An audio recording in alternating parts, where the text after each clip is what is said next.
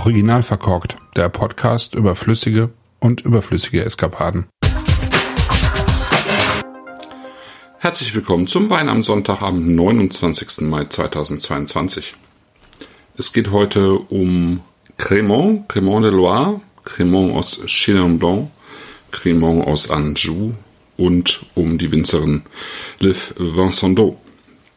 Die wurde in Darmstadt geboren und ist dort eine Zeit lang aufgewachsen, weshalb sie ausgezeichnet Deutsch spricht, hat im englischen York ihren Master gemacht und kam dann über einen Zwischenstopp in Straßburg 2000, im Jahr 2000, nach Angers, also ins Anjou, um dort ihre Winzerlehre zu absolvieren. Und Liv ist dort geblieben und lebt heute mit ihrem Mann in Rochefort-sur-Loire. Das ist auf der, sozusagen auf der linken Seite der Loire ähm, gar nicht mehr so weit vom Saumur entfernt.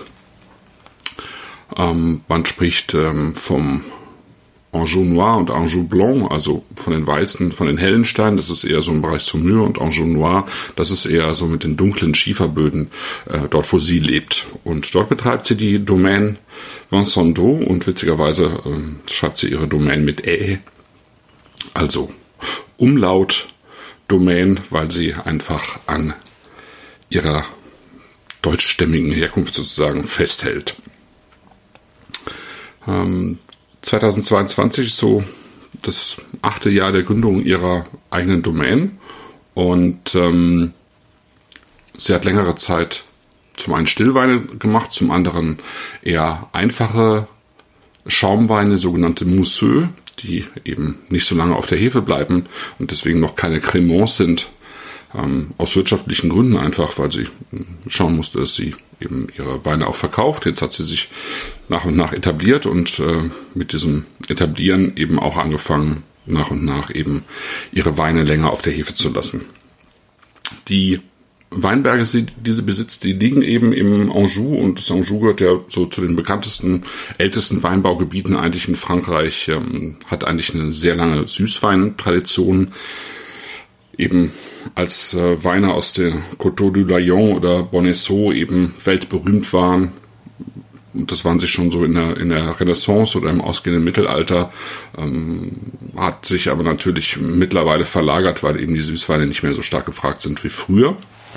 Deswegen haben sich eben auch die ähm, Winzer in diesen ursprünglichen Süßweinappellationen schon längst auch auf trockene Weine umgestellt. Bekannt ist Anjou auch für Rosé, vor allem auch restsüßen Rosé, was ja für Frankreich eher ungewöhnlich ist. Frankreich ist ja ein Land, in dem eben ausgesprochen trocken getrunken wird, es sei denn, man hat wirkliche Dessertweine, aber dass man so mit restsüßen Sachen arbeitet, ist, ähm, kommt eben natürlich im Elsass vor, aber eben auch beim Rosé d'Anjou.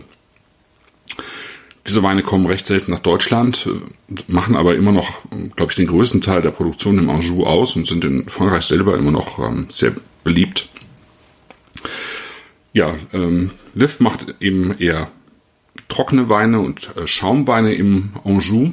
Und das Anjou, wie ich schon sagte, dieses Anjou Noir, das zeichnet sich eben dadurch aus, dass äh, es dort verschiedene, vor allen Dingen verschiedene Varianten vom Schiefer gibt, also fast schwarze Schiefer, graue Schiefer, blaue Schiefer.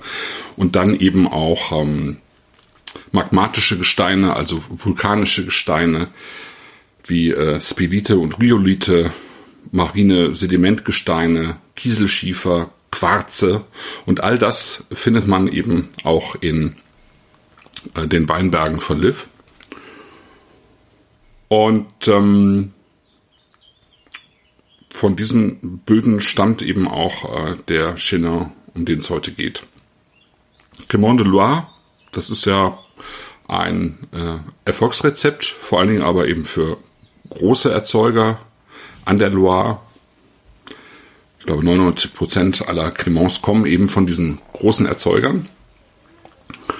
Und ähm, die anderen stammen eben vor allem von Winzern, die ähm, Cremant so ein bisschen so nebenbei machen.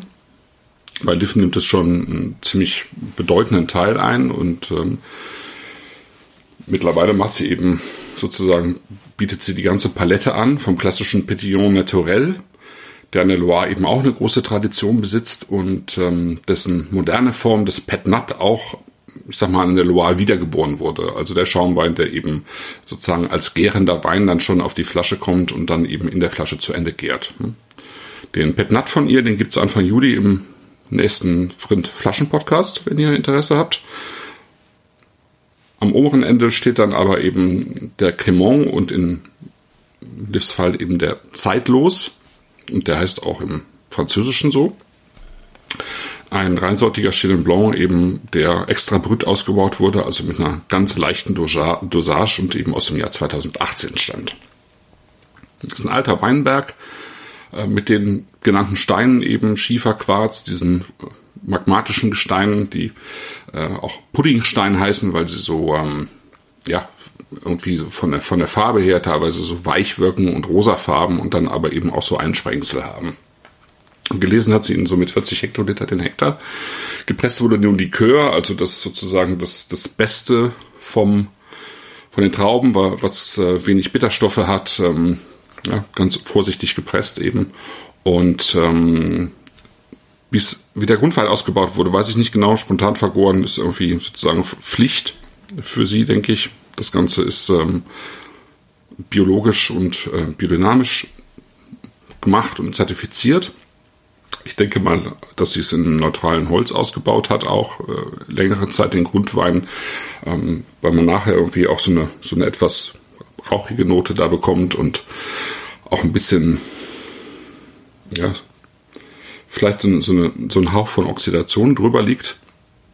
Und dann wurde der Wein mindestens drei Jahre eben auf der Flasche Södert ausgebaut. Und das Ganze sieht im, äh, in der Farbe ich würde sagen, so mittel bis intensiv strohgelb aus. Mit so einem leicht grünen Schimmer. Und es riecht beeindruckend frisch. Das ist bei Chenin Blanc ja auch immer so eine Sache, ich finde, wie, wie auch bei Riesling.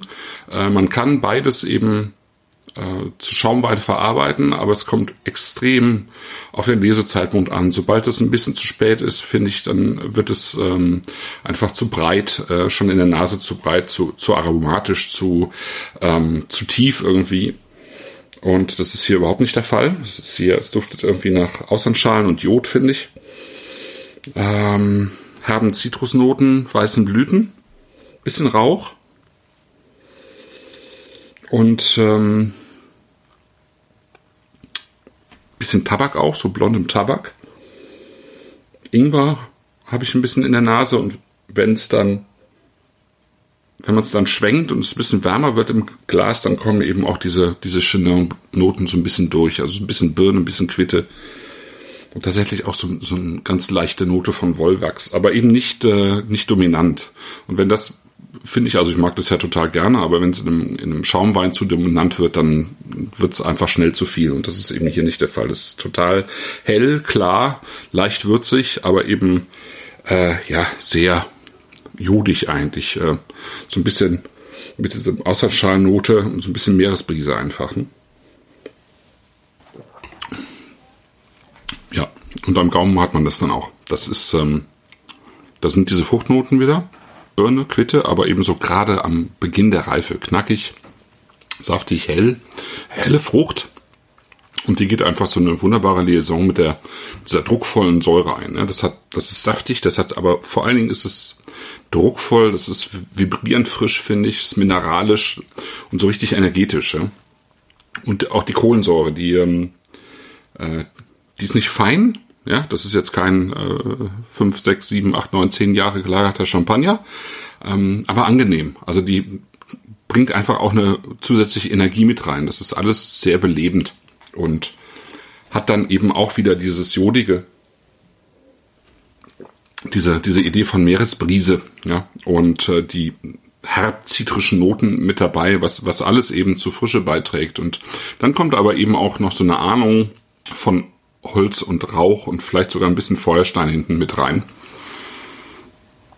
Und ähm, ja, das ist einfach total trinkfreudig. Äh, ähm, das macht Spaß. Es hat einfach echt Zug. Und ähm, das kann man einfach wunderbar, also ich würde es auch äh, zu Austern nehmen. ähm, aber es, man kann es einfach wunderbar so äh, wegtrinken und äh, ja, belebt die Lebensgeister eigentlich. Sehr schön. mein Wein am Sonntag. Ich hoffe, wie immer, ihr habt auch einen guten Wein im Glas. Habt einen schönen Tag und bis dann. Tschüss.